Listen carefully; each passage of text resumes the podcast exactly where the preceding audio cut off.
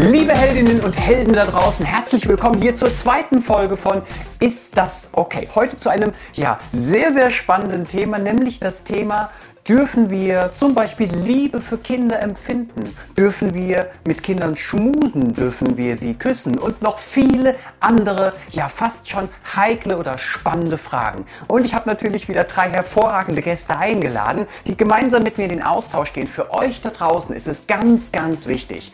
Wir sind sozusagen ein Forum. Wir wollen einfach philosophieren und diskutieren. Hier geht es nicht um richtig oder falsch. Hier geht es nicht darum, dass wir die Weisheit mit Löffeln gefressen haben, sondern wir wollen wollen einfach inspirieren und wir wollen euch da draußen motivieren, euch mit diesem Thema auseinanderzusetzen. Sprich also, ihr nehmt euch ein Stück weit hier Material, das wir gemeinsam entwickeln mit und geht in eure Kita, in euer Kita-Team und besprecht einfach mal den ein oder anderen, den ein oder anderen Ansatz, die ein oder andere Frage, die wir heute hier diskutieren werden. Wie gesagt, wir haben nicht die ultimative Antwort auf die Fragen, die wir heute miteinander besprechen, sondern wir wollen einfach nur mal reinspüren, okay? Es geht darum, einfach einfach mal zu philosophieren. Bitte, wenn ihr kommentiert, wenn ihr euch engagiert, wenn ihr mitmachen wollt, dann achtet einfach auch nochmal auf einen respektvollen, wertschätzenden Umgangston, auch in den Kommentaren.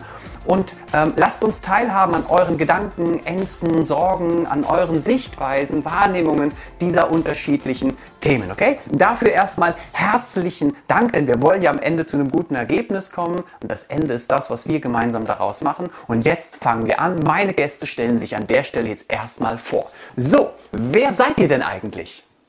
Hallo, ich bin Tina. Ich bin ähm, Träger von drei Kinderkrippen im Rhein-Neckar-Kreis von den Tausendfüßlern und habe die vor etwa zehn Jahren gegründet. Bin auch Erzieherin und ähm, ja, ich freue mich auf heute. Was zu dir. Ich danke dir. Wer bist du? Hallo, mein Name ist Lisa. Ich bin seit 2019 ausgelernte Erzieherin, arbeite jetzt seit dreieinhalb Jahren mit Tina bei den Tausendfüßlern, fühle mich da sehr, sehr wohl in Schriesheim und ja, super glücklich angekommen zu sein. Ich danke dir. Und ja, jetzt? Mein Name ist Maria, ich bin auch Erzieherin. Ich arbeite auch bei den Tausendfüßlern, kenne sie schon als Mutter und äh, bin ganz froh, dass ich da gelandet bin. Wunderbar. Vielen Dank dir, vielen Dank euch. Wir werden jetzt mal anfangen. Ich habe ja hier meinen kleinen Blog. Auf dem kleinen Blog sind die Fragen, die wir heute ein Stück weit diskutieren werden. Aber es kann natürlich sein, dass viele andere Fragen oder Themen stehen. Wir gucken einfach mal, was damit passiert. Wir fangen an mit Frage Nummer eins. Ist es okay? Ist es okay? Ach, wir haben ja was vergessen. Mensch, für diejenigen, die noch, ah, wir haben vergessen, für diejenigen, die noch gar nicht in dieses Format reingeschaut haben. Ähm, hier gibt es Linien, okay? Und zwar eine rote, eine gelbe und eine grüne Linie. Die rote Linie bei dieser Show ist das okay, symbolisiert das, nein, das ist es nicht, es ist nicht okay. Die gelbe Linie ist so ein bisschen dieses, hm, keine Ahnung, ist das okay? Ich weiß es noch gar nicht, vielleicht, vielleicht aber auch nicht, lasst uns drüber reden. Und die grüne Linie symbolisiert dieses, ja, natürlich ist es okay, völlig in Ordnung, okay? Los geht's!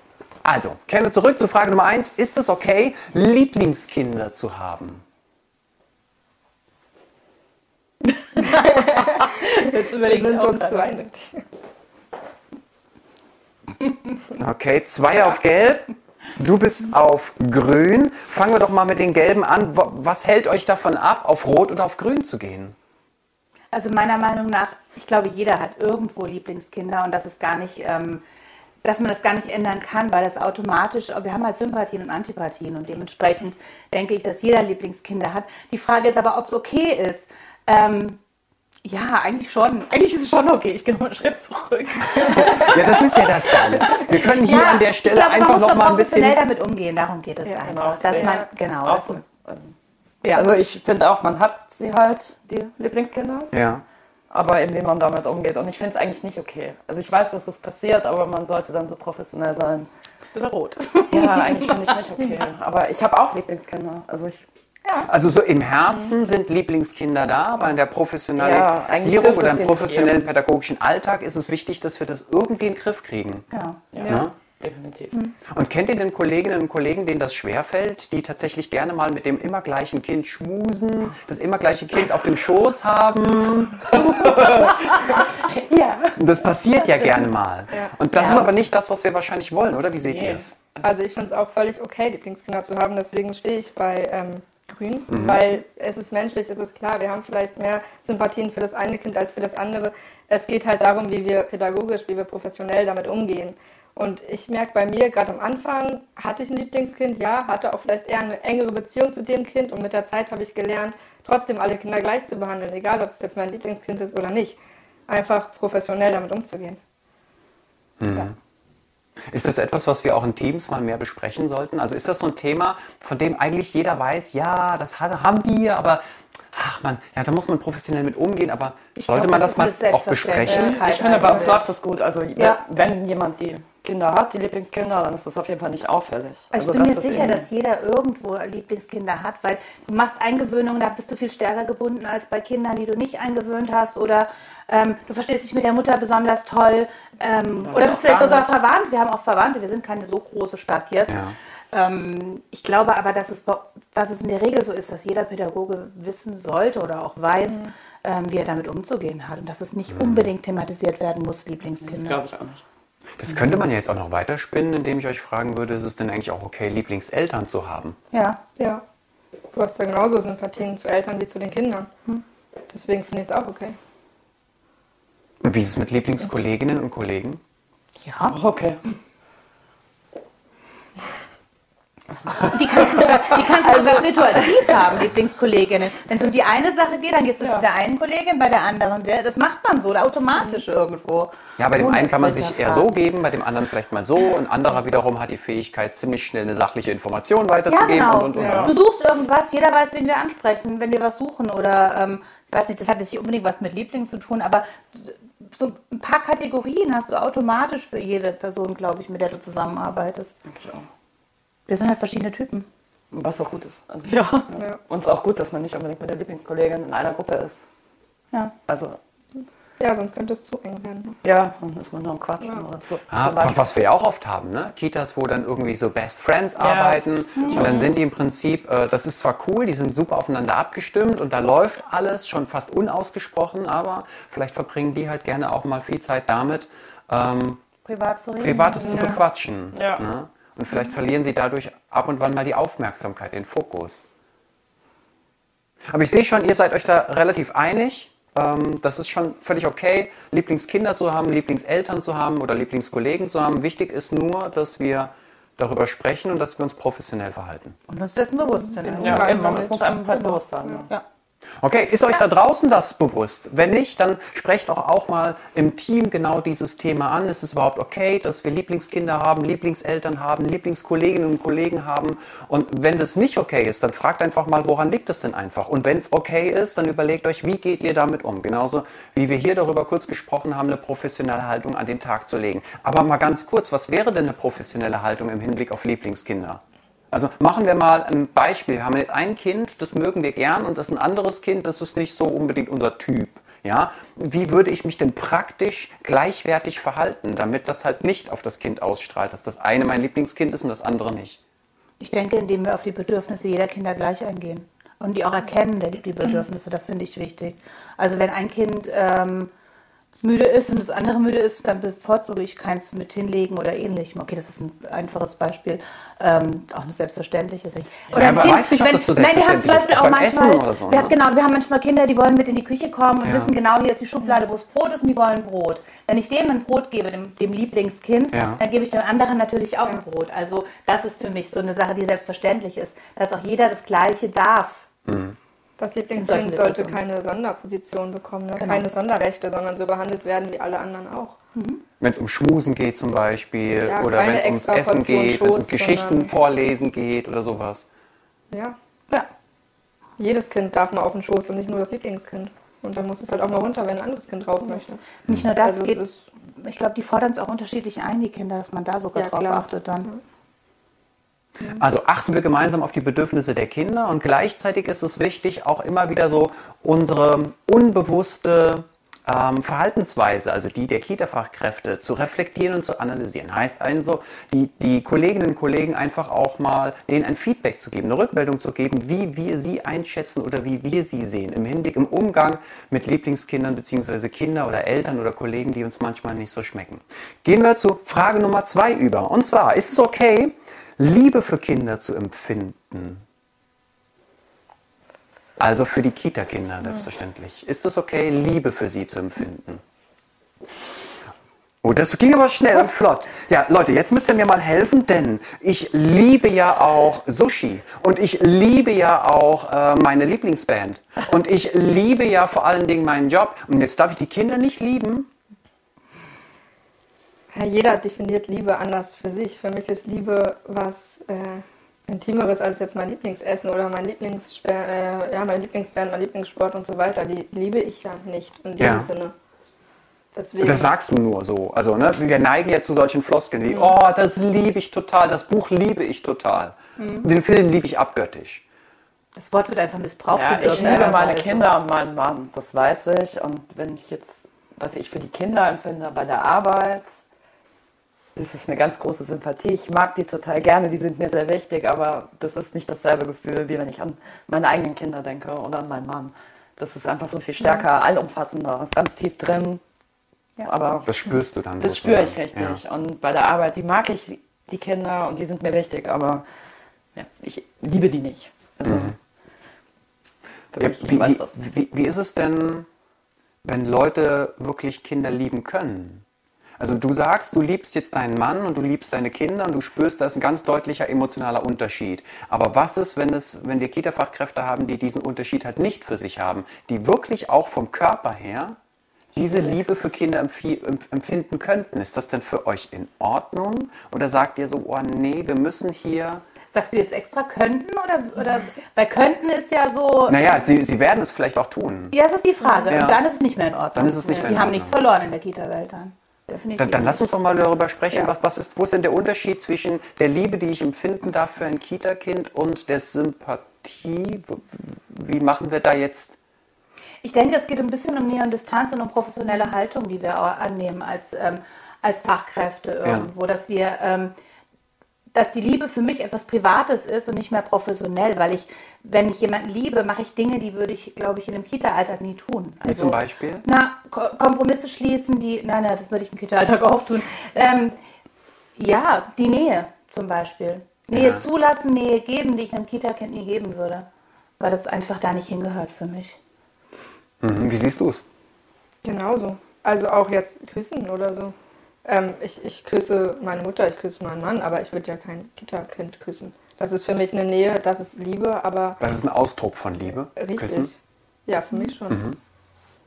Jetzt haben wir ja aber noch andere. Ausdrücke, oder? Von Liebe. Liebe drückt sich ja auf unterschiedliche Art und Weise aus. Wir, wir wollen ja Liebe nicht nur aufs Küssen beschränken, oder? Es ist auch eine Abhängigkeit, die ich habe durch, ähm, durch Liebe, denke ich. Eine familiäre Abhängigkeit, eine, ähm, die, ich, die ich mir selber auch schaffe in irgendeiner Weise, was ich mir von einem Kita-Kind nicht schaffe. Oder bei einem Kita-Kind. Mir ist das irgendwie noch nicht geklärt genug. Das ist noch zu undefiniert. Ihr merkt ihr auch wahrscheinlich, oder? Vielleicht müssen wir das Wort Liebe einfach mal definieren, richtig. Was Ja, genau ich weiß nicht, macht ihr eine Liebe? Trend oder unterscheidet ihr zwischen Liebhaben und Lieben? Ja. Ja. Aha, da unterscheidet ihr. Wa- Wie, wie äußert sich das, wenn wir einander lieb haben oder wenn wir uns lieben? Jenseits von Küssen, weil Küssen kann ja nicht der einzige Grund der, der einzige Unterschied zwischen Liebe und Liebhaben sein. Nein, aber wenn jetzt so die Liebe zwischen vielleicht uns und unseren Männern jetzt als Beispiel, das ist ja auch so ein Vertrauensding da, so ein gegenseitiges, gegenseitiges Geben und Nehmen. Man hat eine Vergangenheit zusammen, Tr- Zukunftsträume. Also das ist so, so, das fühle ich ja so richtig in mir drin. Und es ist auch sexuell. Ja, halt auch. einfach Ja, was- aber was- gut, das ist ja bei meinen Kindern jetzt nicht so. Wenn Nee, da, aber- da ist eine Erotik mit im Da ist eine Spiel. Erotik mit dem Spiel zum Beispiel. aber eben selbst zu unseren. Kindern, dieses total Intime, wir haben die auf die Welt gebracht, gut, das ist, aber auf die Welt gebracht, wir haben sie gebadet, wir haben ähm, nackt mit denen im Bett gekuschelt, ich weiß nicht, das sind einfach so Sachen, Intimitäten, Intimität. also abseits vom Küssen, ähm, ja, die hat man nur in, mit den Menschen, die man liebt, jetzt in unserem, in meinem Fall die Familie Ja. und Liebe ist das Höchste. ja, Liebhaben. also Liebhaben, Die Stufe drunter, aber Liebe ist das Höchste, da kommt kein Kita-Kind dran. Das heißt, äh, dürfte ich in deinem Sinne dann auch, wenn wir jetzt beide in, in einer Krippe arbeiten würden, dürfte ich einem Kind auch nicht sagen, ich liebe dich. Nee, finde ich nicht okay. Das findest du nicht okay. Nein. Und wenn ich dem Kind sagen würde, ich habe dich lieb, Ich würde sagen, ich mag dich. ja, also lieb haben, ja, es ist eng. Für mich Geht passt jetzt es auch so nicht gar nicht so in die Arbeit. Also ich darf ein Kind lieb haben, aber ich darf es nicht sagen. Ich finde auch nicht, dass man, ja, auch lieb haben, finde ich schon fast ein Weg zu weit. Mögen, schätzen, ähm, ja, Mhm. aber lieb haben finde ich auch schon wieder so ein, Tick zu weit einfach vom Wort her. Also wenn mich ein Kind, wenn mir ein Kind sagt, ähm, es hat mich lieb, dann sage ich, dass ich es mag zum Beispiel. Oder ähm, in der Richtung. Aber ich glaube, auch lieb haben würde ich nicht sagen. Und was ist, wenn das Kind nur mit Liebe aufwächst? Also ich mache es jetzt mal ganz, wobei ich das gar nicht so weit hergeholt finde. Ähm, ein Kind wächst in einer Familie auf, gerade die Krippenkinder, die ersten zwei, drei Jahre, äh, im Prinzip ja nur mit dem Satz, ich liebe dich oder Mama hat dich lieb oder Papa hat dich lieb. Da sagt ja keiner, ähm, ich mag dich. Da sagt ja keiner so, ähm, ja gut, ich hab dich gern, vielleicht noch, aber so, ich kann dich gut leiden oder sowas. Das sagen wir ja in einer Liebesbeziehung nicht. Jetzt wollen wir dem Kind aber vermitteln, ja, da ist Nähe. Und Dann jetzt muss sagen man wir dem vielleicht Kind, im Körperlichen so ein bisschen, also indem man so Nähe schenkt und dem Kind dieses Gefühl vermitteln kann. also jenseits von Sprache, Einsatz von Körper. Genau. Oder auch also, zeigen, dass man sich darüber freut. Wenn ein Kind zu mir sagt, es hat mich lieb, Ja. dann, dass ich auch ganz klar sage, dass ich mich darüber freue einfach. Und ich finde, das ist auch eine gewisse Wertschätzung, die man dem Kind gegenüberbringen kann dann. Deswegen muss ich ja nicht sagen, ich habe dich lieb. Also halten wir nochmal fest, ähm, ihr seid nicht der Meinung, dass wir Kinder lieben dürfen, im klassischen Sinne, was auch immer das genau bedeutet. Ihr Ja. seht, es sind, ist wieder eine Begriffsgeschichte. Also es, wir brauchen eine Definition unterschiedlicher, Be der, der, desselben Begriffs, weil wir auch eine unterschiedliche Erfahrung mit diesem Begriff gemacht haben. Ne? Wahrscheinlich ist auch eure Erfahrung in puncto Liebe auch komplett unterschiedlich. Und dann ist die Frage, dürfen wir sagen, ich habe dich lieb? Auch da seid ihr euch relativ einig. Na, würdet ihr jetzt eher darauf verzichten und das anders umschreiben? Weil das Kind will ja trotzdem vielleicht hören oder spüren, dass es Nähe zu euch hat. Und damit wäre das Thema zumindest schon mal ausdiskutiert. Passt es so für euch oder sagt ihr so, nee, Andreas, warte mal, da fällt mir noch was ein zum Thema Liebe? Ich schlag den Duden nach zu Hause. Wäre es nicht vielleicht sogar, ja? Wolltest du was sagen? Ähm, also war jetzt nicht die Absicht, aber ich kann noch was dazu sagen, weil wir auch gesagt haben, Liebe ist nicht nur die Kommunikation, Liebe ist nicht nur Reden, sondern Liebe ist auch der Umgang mit dem Kind.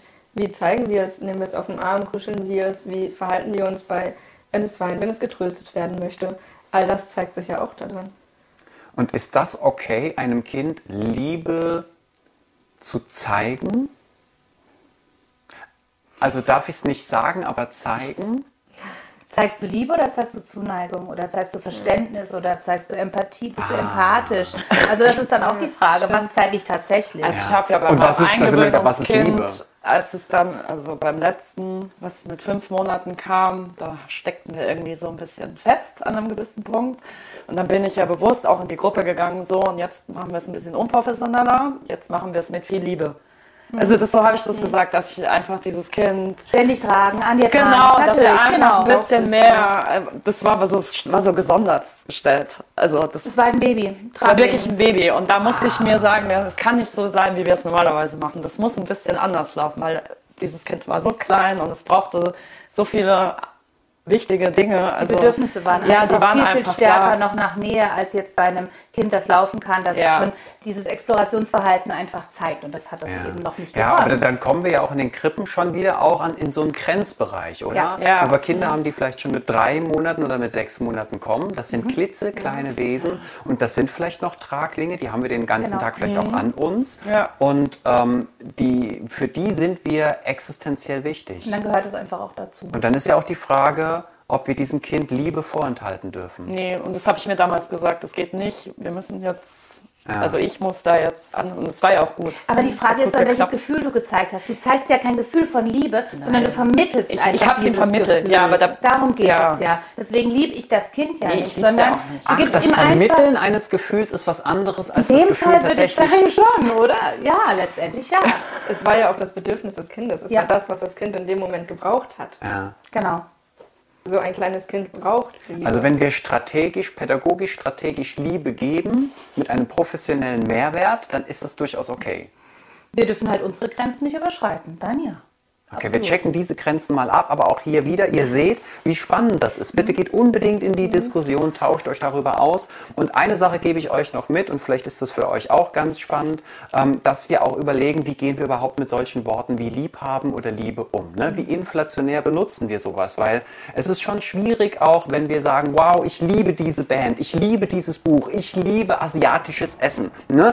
Und dann sage ich auch sowas wie, ich liebe meinen Job und ich liebe meine Frau oder meinen Partner oder meine Kinder, dann könnte das ja sein, dass der Gegenüber, der dich das sagen hört, der Meinung ist, naja, wenn du deinen Job auch liebst, genauso wie dein Partner und deine Kinder, bist du genauso bereit, alles für deinen Job zu geben, wie für deinen Partner und deine Kinder. Ja. Weil Liebe ist halt Lieben. Woher wo soll ich wissen, dass du plötzlich dieses Wort entfremdest und zu jedem Einzelnen eine unterschiedliche Wertung und Definition reinbringst, oder? Sau schwer. Sehr. Ja. Müssten wir mal überlegen, wo wir alles solche Worte verwenden und wenn wir weniger missverstanden werden wollen, dann macht es Sinn, mehr zu definieren. Oder sich zu überlegen, ob ich dieses Wort an dieser Stelle jetzt wirklich auch benutzen möchte. Machen wir doch mal weiter. Mit der nächsten Frage. Frage Nummer drei. Ist es okay, Kinder zu küssen? Wir hatten das Thema eben schon. Ne? Also stellt euch mal auf. Ist es okay, Kinder zu küssen? Wir sagen noch nicht wohin. Äh, einfach mal nur so. Kinder küssen, okay? Das ist meine Grenze. Wir haben auch noch nicht geklärt, ob die Kinder uns küssen dürfen, sondern erstmal dürfen wir Kinder küssen. Ist nicht okay? Ist nicht okay? Bist dir noch nicht ganz sicher? Kann ich nicht entscheiden gerade. Kannst dich noch nicht entscheiden? Nein. Ja. Okay, ist es okay, ähm, von Kindern geküsst zu werden?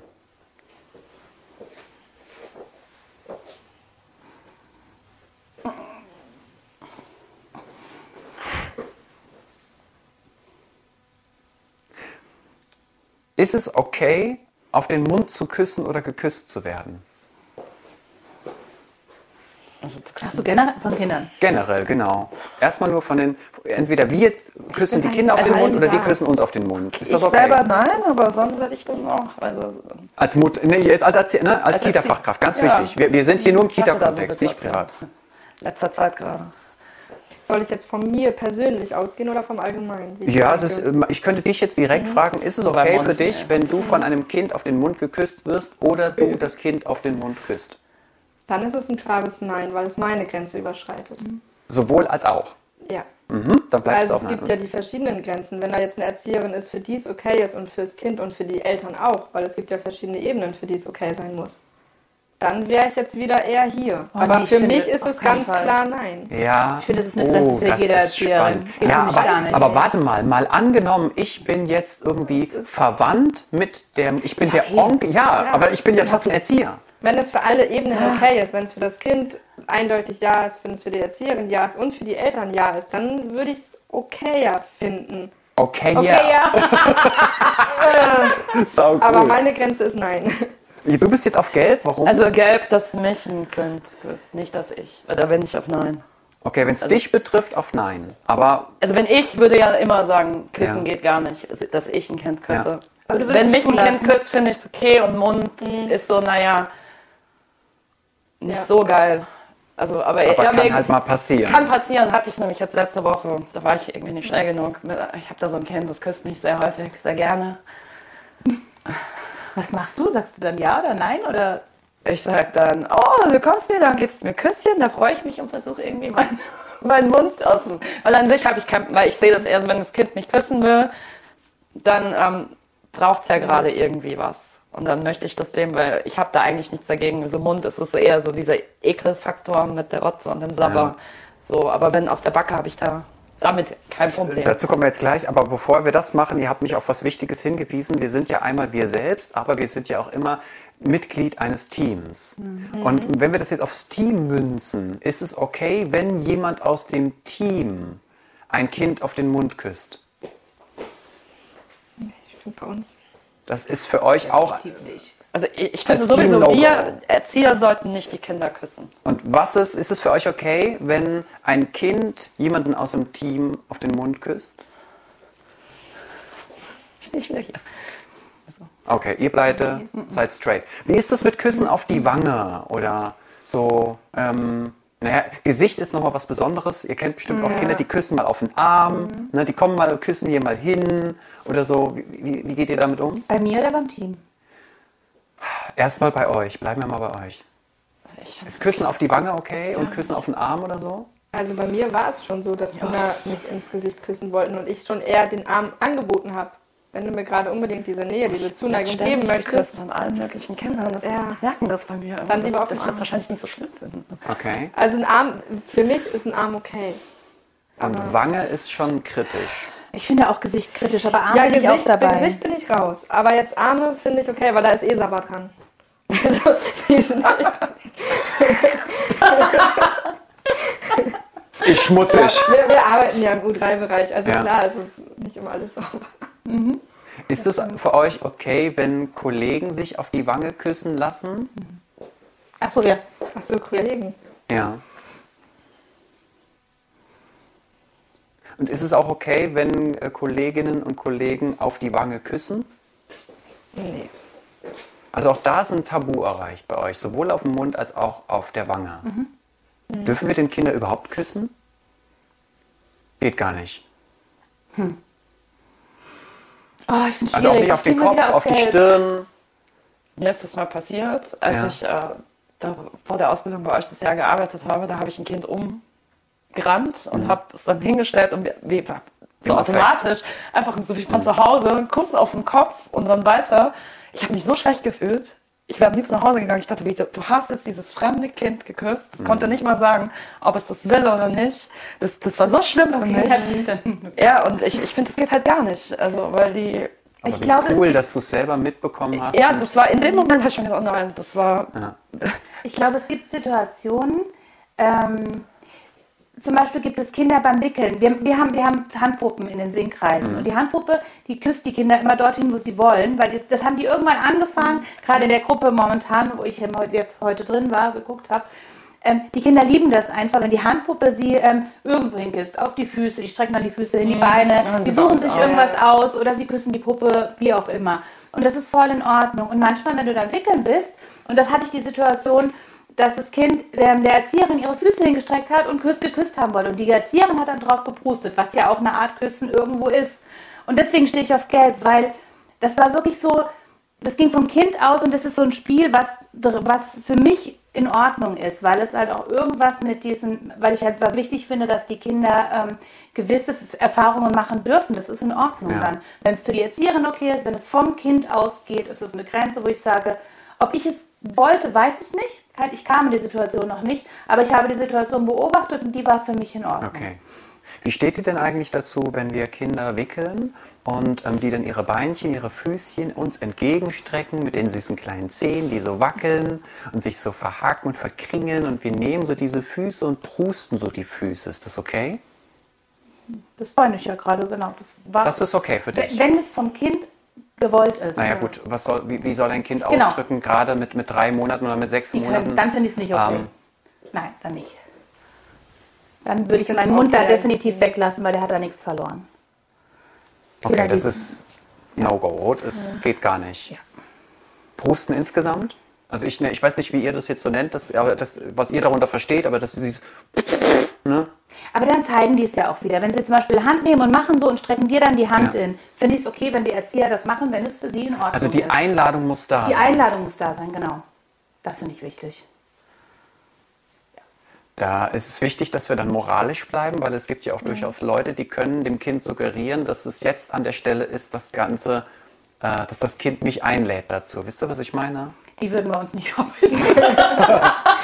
Ja, wir müssen ja gerade im Sinne von. Schutzkonzept Ja, ja, und stimmt. Ja, ja. Täterprofilen auch immer daran denken, naja, wenn wir uns darauf einigen, ja, das Kind muss dich einladen, dann wissen vielleicht auch Leute, die gerne mal Grenzen überschreiten, wie sie das machen, damit Kinder genau diese Einladung auch senden. Ja, das stimmt. Mhm. Da brauchst du ganz klare Regeln einfach, finde ich. Okay, jetzt jenseits vom Küssen, was ist denn jetzt mit so Sachen wie Schmusen, Kuscheln, Kraulen, Streicheln? Also, Kinder kommen zu uns, setzen sich auf den Schoß, wir wollen sie streicheln. Wenn ja, wir fangen mal ganz einfach an.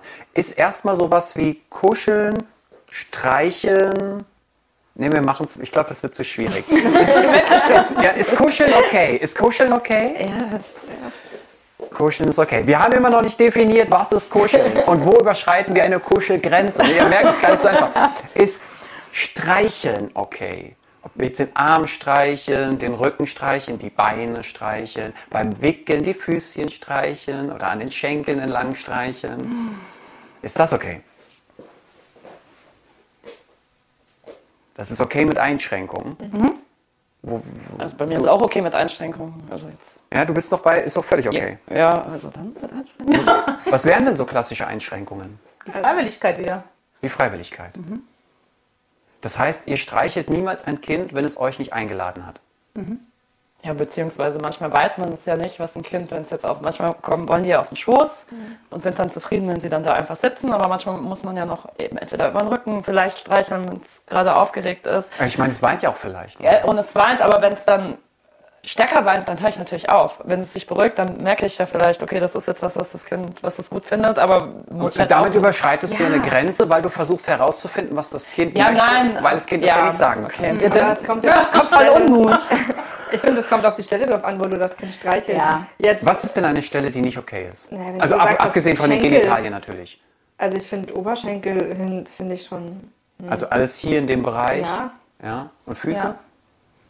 Ich persönlich würde es nicht machen, aber Also wenn es ans Kitzeln geht, geht es gar nicht. Füße, Füße streicheln finde ist die andere nicht. Sache. Das ist, wir machen ja zum Beispiel dieses Spinnenlied oder so, da streichelst du den Kindern auch drüber, die strecken sich ja schon aus, wenn du anfängst zu singen. Also das ist ja, man merkt ja, ob das von den Kindern gewollt ist in dem Moment oder nicht. Gerade das Spinnenlied, da fängst du an den Füßen an, Ja. gehst die Beine hoch, den, äh, den Rücken und dann an die Hand runter und bis zum Schluss auch auf dem Kopf mit der Spinne letztendlich. Und das ist ja auch so wie eine Art Streicheln. Es gibt Kinder, die wollen es nicht, das heißt, die kommen gar nicht erst. Und es gibt Kinder, die finden es total toll, das Lied. Ich stelle mir gerade vor, wie das so ist. Ich meine, habe ja auch einige Zeit auch in der Krippe gearbeitet und äh, wir hatten teilweise auch sehr kleine Kinder und ähm, haben sie auch im Tragegestell gehabt und dann ist auch das immer wieder passiert. Das ist natürlich die Frage, bist du selber schon Vater oder Mutter und hast das so in dir drin und kriegst es manchmal gar nicht mit, wie schnell du so in so einem Muster bist als Vater oder als Mutter. Aber auch so ein ganz kleines Kind, das wir so an uns haben, wahrscheinlich streicheln wir es schon immer wieder mal. Vielleicht mal auf dem Rücken oder so. Aber was wir im Team haben, dieses Thema auf über den Kopf streicheln, Ja. was ja viele Pädagogen machen, immer mal wieder so zwischendurch. Ja. Das sind Dinge, die reflektieren wir ständig, weil ich das finde, das ist übergriffig. Und sobald es übergriffig ist, wird es einfach schwierig. Die Und es- Frage ist nur, wann ist es übergriffig? Ja, genau. Einem Baby auf dem Rücken zu streicheln, wenn es weint, ist meiner Meinung nach nicht übergriffig, wenn man merkt, dass es irgendwo sich dadurch auch beruhigt. Würdest du denn ein Kind, ähm, das nackt vor dir liegt auf dem Wickeltisch, würdest du es an der Brust streicheln oder am Oberkörper? Streicheln nicht, nein. Nicht so lang kraulen oder streichen würdest du nicht machen, weil du sagst, okay, das ist einfach wieder Nein, drüber. das ist ja auch wieder übergriffig. Das ist ja nichts. Und ich bin nicht die Mutter. Also ich finde, das ist was, was wirklich. Ähm, oh, wobei das auch, oh, ist so schwer. also ein Kind, das, ist irgendwie zehn schwer. Stunden am Tag Ja, in die richtig. Krippe geht Ja, ist ganz ähm, schwer.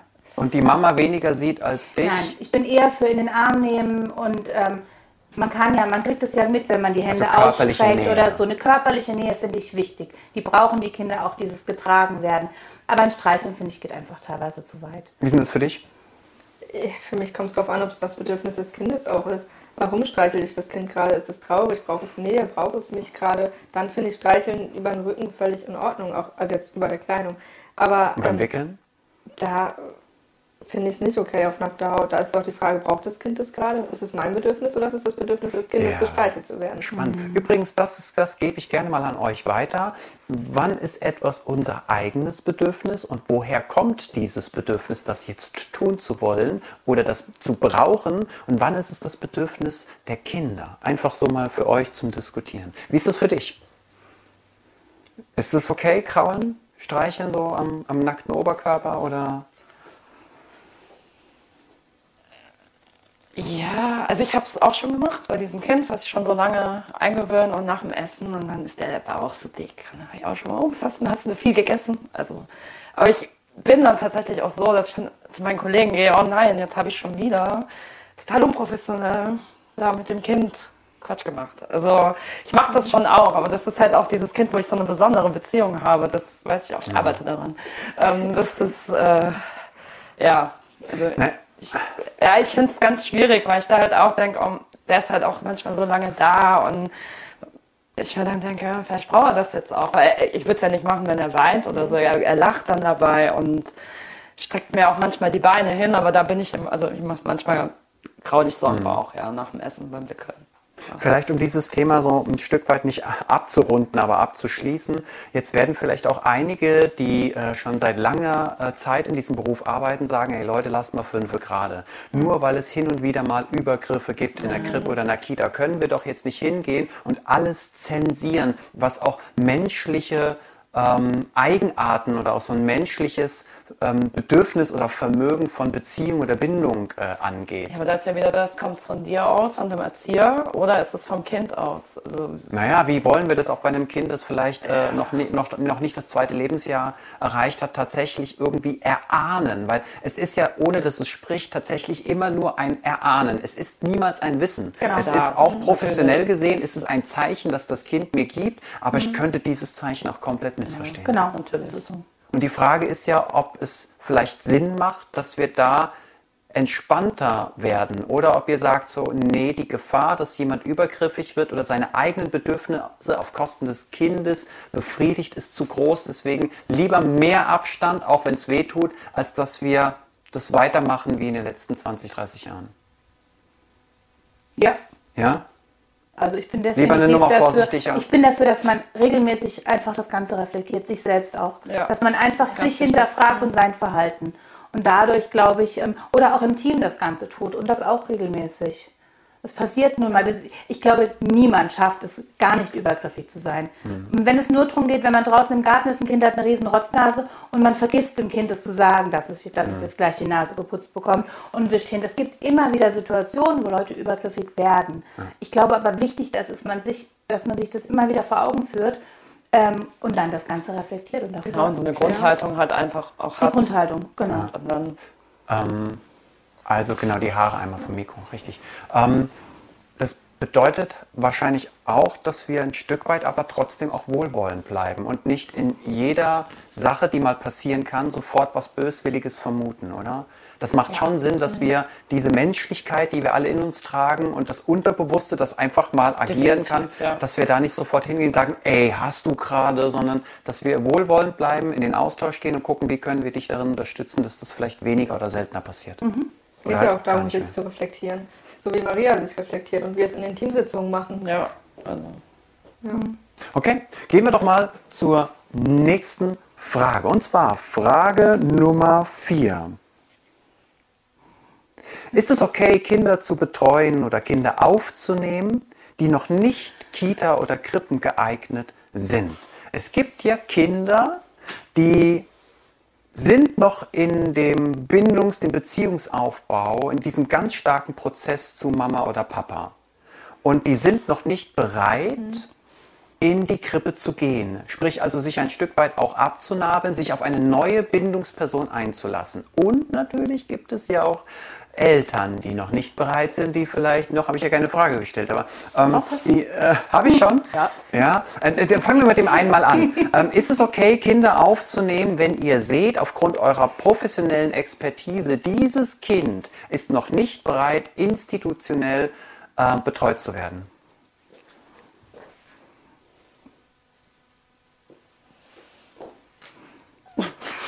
Oh, spannend. Guck Ich habe schon getan, also stelle ich logischerweise. Ja, ich, äh, Hab ich. hab, hab's ja auch schon erlebt. Und das ist halt, äh, Also wenn du merkst, da ist ein Kind, das ähm, ist in der Interaktion mit den Eltern so stark und das äh, ist noch gar nicht bereit, in einen Eingewöhnungsprozess zu gehen und damit auch in ein Stück weit einen Abnabelungsprozess, dann würdest du sagen, nee, dann nehme ich es auch nicht an. ja. Würde ich sagen, wenn man das vorher weiß. Leider weiß man es Ja. ja oftmals vorher nicht. Also, Ja. Genau, ja aber wenn du es mal angenommen, du würdest es, ich Würde meine, wir können ja auch eine Eingewöhnung abbrechen. Ne? Ja, haben wir ja. Ähm, das gab's Darüber sprechen wir schon. jetzt auch ja, gleich. Ja, ähm, Du bist jetzt ein bisschen gewandert. Ja, weil ja, versuchen, ja, wir können es probieren. Wir haben es auch probiert, weil Ja. oftmals sieht man ja auch erst in der ersten Woche der Eingewöhnung, wie exploriert das Kind, wie ist es drauf. Und wenn du dann merkst, es geht gar nicht, dann bin ich dafür, nein, ab, wir haben auch schon eine Eingewöhnung abgebrochen, weil wir gemerkt haben, das Kind war noch nicht kita-tauglich, es war noch nicht so weit. Wenn man es vorher schon sieht, okay, aber wenn man es vorher noch nicht sieht, dann natürlich erstmal Ja. probieren. Ja, also ich würde jetzt kein Alter sagen, ab dann und dann ist ein Kind reif, aber wenn man es halt schon weiß, dann würde ich sagen, eher lieber nein. Oder ab dem, an dem Verhalten erkennt. Ja, genau, wenn man es einfach eindeutig erkennt, Ja. dann wäre es, glaube ich, schon gut, wenn man es mit den Eltern bespricht. Und du darfst noch ein bisschen näher hier reinkommen, nicht, dass man euch später auf der Kamera nicht sieht. Wie siehst du es da hinten? Auch wenn ich mich jetzt in die Nesseln setze, aber letztendlich, wir hatten das schon und ich glaube, grundsätzlich Babys in der Kita ist immer ein schwieriges Thema und da kann man sich auch mega drüber streiten, ob die überhaupt schon in der Lage sind, ähm, ja, oder ob es sinnvoll ist, die Bindung, ähm, die zu den Eltern vielleicht noch nicht so stark entstanden ist, dann auch dadurch zu unterbrechen, indem sie Bindung zu uns aufnehmen als Pädagogen.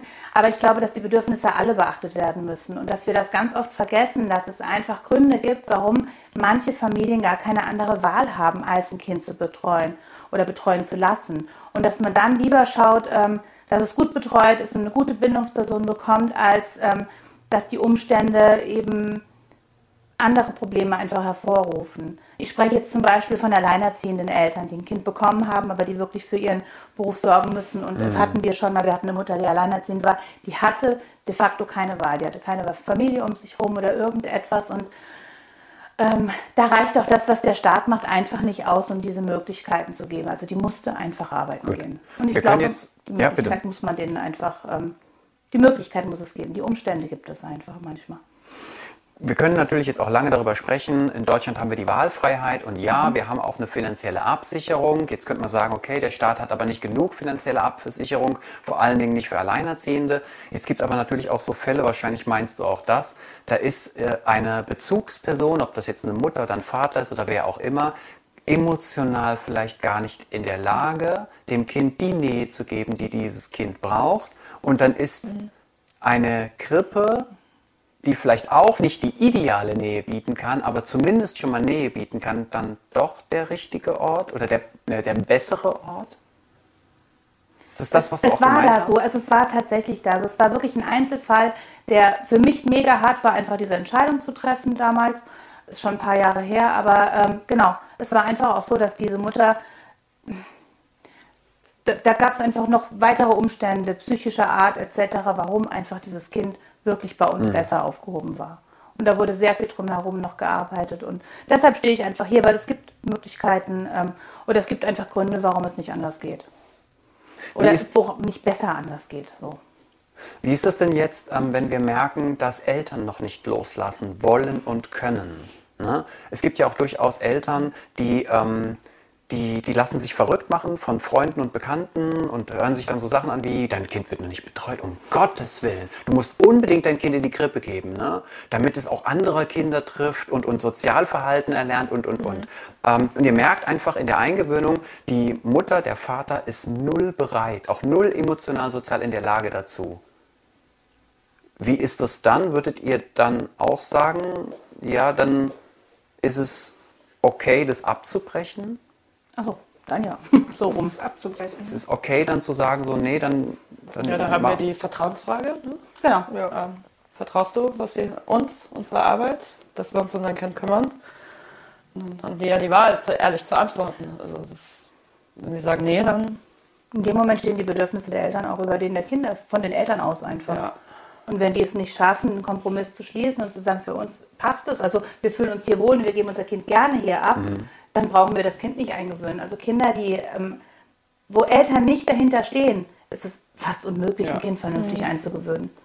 Auch das hatten wir schon. Wir hatten Ja, ja, definitiv eben. schon ähm, das Thema, dass wir dann einfach auch, wir, wir führen dann Gespräche und dann ist es einfach so, dass eine Eingewöhnung nicht stattfinden kann oder nicht weitergeführt werden kann, weil es die Eltern nicht können, nicht so weit sind. Und ihr seid auch der, ihr seid davon überzeugt, dass es auch Sinn macht, dann tatsächlich so einen schweren Schritt zu gehen und zu sagen, okay, wir brechen hier ab, weil dein Kind ist nicht bereit, entweder loszulassen oder du bist gar nicht bereit, loszulassen. Bevor das hier sich nicht verändert hat, dieser Zustand, ja, ähm, macht ein Weitermachen überhaupt keinen Sinn. Es geht sogar noch weiter. Ich finde, man sollte vorher den Eltern, also wir versuchen das vorher den Eltern zu sagen, dass sie einfach sich darüber im Klaren sein müssen, dass es keine 0815 Eingewöhnung gibt. Ihr informiert vorher. Wir informieren Das kann vorher. passieren. Und wenn wir Gespräch. merken, dass es passiert, dann Genau. werden wir handeln, gemeinsam Genau, mit Ihnen. also dass sie einfach vorher schon wissen, dass es passieren kann.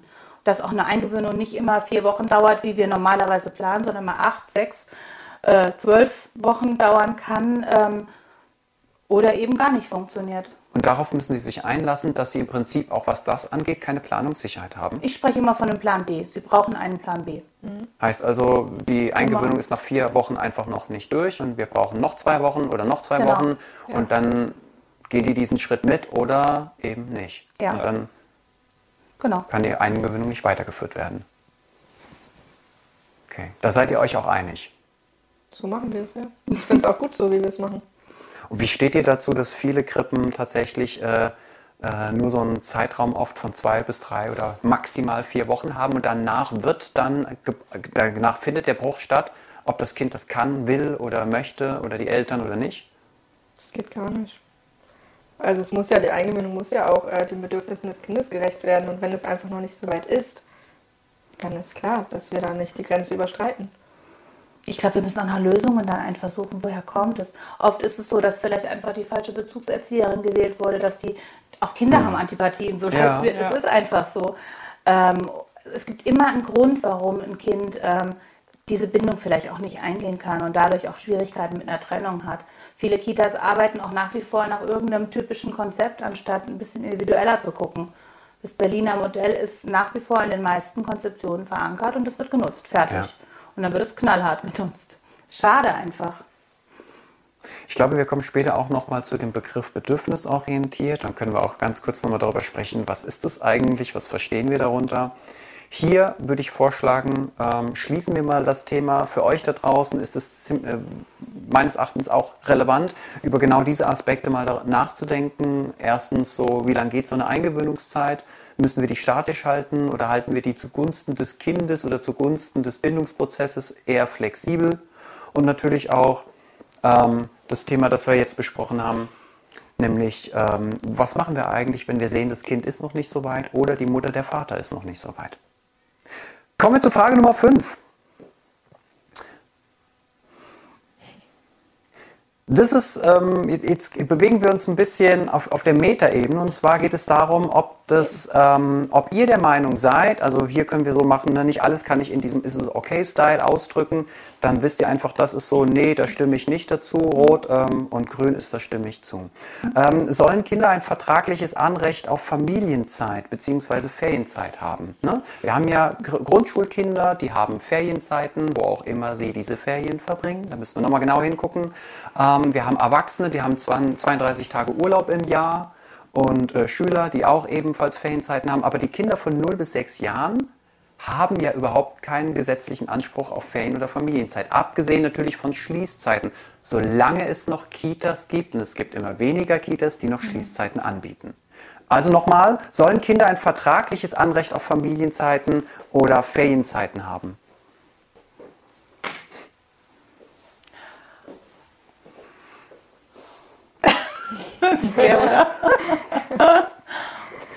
Also ich habe mir darüber so noch keine Gedanken nicht, gemacht. aber irgendwie- ich finde, das hört sich aber an sich gut an. Was, was verstehst du darunter?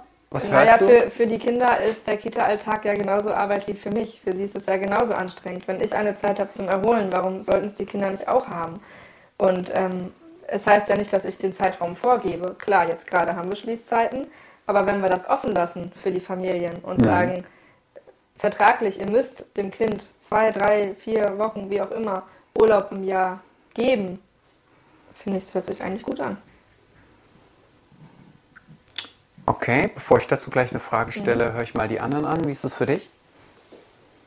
Was hörst du darin, wenn ich sage, naja, Anspruch auf Ferienzeit oder Also mein erster? Impuls war, mich auf Rot zu stellen, weil ich das für unsinnig halte. Das Ja. braucht man gar nicht, war so mein Gedanke. Aber das bin halt ich als, als ich, Ja. der das seinen Kindern auch nie antun würde. Ähm, die sind auch immer daheim geblieben, wenn ich daheim war. Und so, aber es gibt halt leider eben Kinder, die sind immer da. Und für die, die wäre das schon so eine Zwangspause, mal mit der Familie Zeit zu verbringen, schon gut. Also doch, ich wäre, deswegen wäre ich da schon dafür, einfach um die ein bisschen zu schützen, denen das, die halt nicht so Eltern haben Ja. denen es auch wichtig ist, die Zeit mit der Familie. Ah, du wechselst ein bisschen auf eingeschränkt. Du bist sowieso schon auf Gelb. Ja. Warum? Ähm, ich bin dafür, also ich finde definitiv, dass Kinder eine Ruhepause brauchen vor der Kita auf jeden Fall. Und die Schließzeiten würde ich auch, glaube ich, niemals ändern, weil ich einfach ähm, es wichtig finde, dass sowohl das pädagogische Personal als auch die Kinder einfach mal rauskommen aus dem Ganzen und einen Familienalltag haben. Ähm, ich finde dieses vertraglich regeln immer schwierig. Was für ein Vertrag ist es? Geben wir den Vertrag vor oder wird es vom Staat vorgegeben? Und ich finde, dass sowieso so viel reguliert wird. Für mich wäre es viel schöner, wenn es eine Selbstverständlichkeit wäre für die Eltern, zu sagen, ähm, klar, lasse ich mein Kind Ja. zu Hause, ich bin ja auch zu Hause oder so. Das ist wie mit den Kinderrechten. Wir wünschen uns, dass es eine Selbstverständlichkeit ist, Ja. aber wir entwickeln trotzdem Schutzkonzepte, weil wir merken, irgendwie kriegen es doch einige nicht ganz auf die Kette, die Kinderrechte Genau. zu gewährleisten. Das Und ist genauso so. ist es jetzt bei den Ferienzeiten. Ja, deswegen haben wir ja Schließzeit, weil ich es auch wichtig finde. Aber vertraglich ist so. Ja.